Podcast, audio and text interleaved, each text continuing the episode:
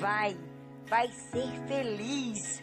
Vamos juntos com Arioneide Dourado. Vencendo com o gigante. Você já sentiu desânimo?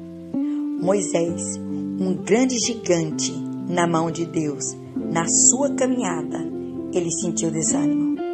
Mas o que é desânimo?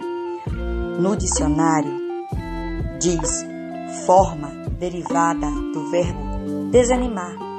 Desânimo, característica de quem está desanimado, sem ânimo, ausência de entusiasmo, de vontade, de coragem. Na poesia, Álvaro de Azevedo disse: Estou agora triste. Há nesta vida páginas turvas que não se apagam, notas que não se lavam. Se esquecê-las de todo, não é dado quem padece. Na música, Ludmila Feber canta: O que vem para tentar ferir a vontade de Deus em meio às suas guerras.